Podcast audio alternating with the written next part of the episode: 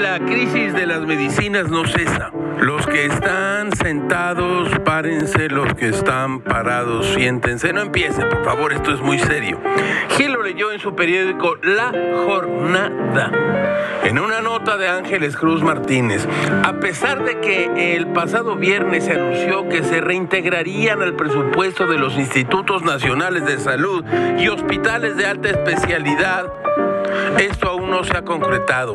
Los directores y trabajadores de ese sector esperan que la Secretaría de Hacienda informe sobre la forma en que se liberarán los fondos retenidos en tres reservas consecutivas a partir de enero. El corazón simple de Gamés pregunta. ¿Por qué se retuvo el presupuesto de salud? ¿Quién lo ordenó? ¿Para qué? ¿No les parece a los integrantes de Morena una locura? Gil no da crédito y cobranza. Le han retenido dinero a los hospitales. Dios de bondad. La misma Ángeles Cruz Martínez ha escrito en una nota de su periódico La Jornada lo siguiente.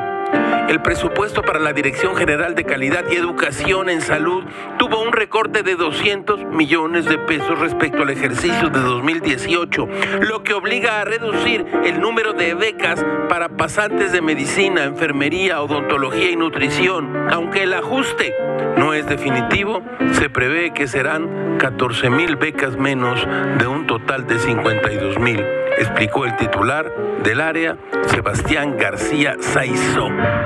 Todo es muy raro, caracho. Como diría Mark Twain, la única manera de conservar la salud es comer lo que no quieres, beber lo que no te gusta y hacer lo que preferirías no hacer.